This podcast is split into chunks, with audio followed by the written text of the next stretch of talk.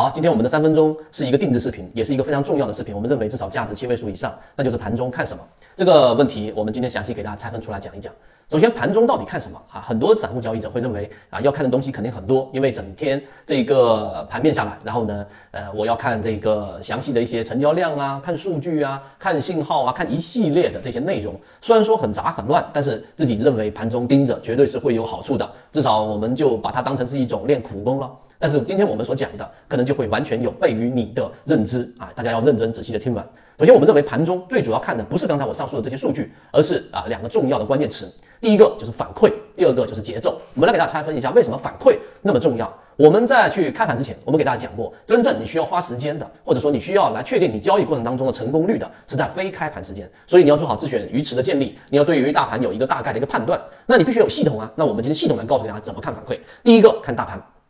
大盘的反馈非常重要，啊那反馈是什么意思呢？就是当就举现在的这一个例子来说，例如说，当你所处的这个盘面处于一个这一个趋势向好的、已经扭转的 B 点区域，那么当趋势已经形成的过程当中，无疑我们要看的就下方的整个资金，就场外资金是不是有进场？那这个是需要盘中你根据成交量、根据整个量能情况来做的一个估算。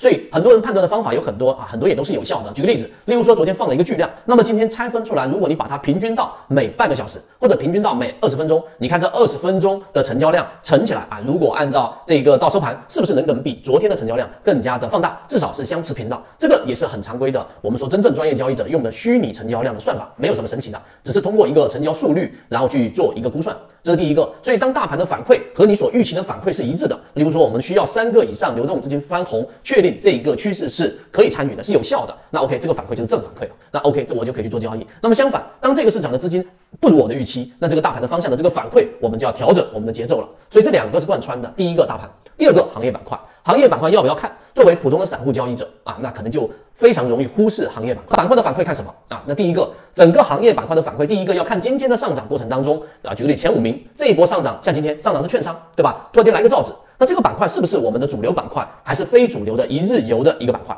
需要通过什么呢？通过第一个它的涨幅，如果它持续的涨幅，这个涨停板占比都是靠前的，前面的五个交易日都有这一个啊，例如说我们说的光伏，OK 好，那光伏就是我们的主线，今天的上涨是沿着主线上涨的，那么它极有可能就成为一个板块行业的主流啊，那这是这一种情况。那么相反的，刚才我说券商出来了，对吧？像前一段时间突然间酿酒出来了，对吧？来一个造纸出来了，然后你去发现它的涨幅不符合，例如说它的主力净买额只是今天排名靠前，但是五日的主力净买额、十日净主力净买额占比你要去看，结果你发现。五日、十日占比靠前的都没有造纸啊，或者都没有酿酒，那说明它就是今天突然之间一下子出来的。那么这种板块你就千万不要去追，至少作为谨慎的操作来说，不要去追，因为这极其容易去追到我们所谓的高点，因为是一日游的这种行情，没有前期的资金去做潜伏，它的上涨是乏力的。所以这是行业板块我们所需要看的一个反馈。那当然，行业板块反馈这个还有一个分支，就是你要看你的自选鱼池。我们说过你要有自己的自选鱼池，十只、二十只、三十只都可以。那么当然不要太多，太多就失去了它的一种用方法。告诉给大家是光伏的，因为当我们的鱼池当中所有的这一个标的当中占比比较多的是光伏，它的整个自选鱼池就第三点了。有兴趣，我们下一个视频再谈。希望今天我们对于盘中看什么这个视频对你来说有所启发。好，今天讲这么多，和你一起终身进化。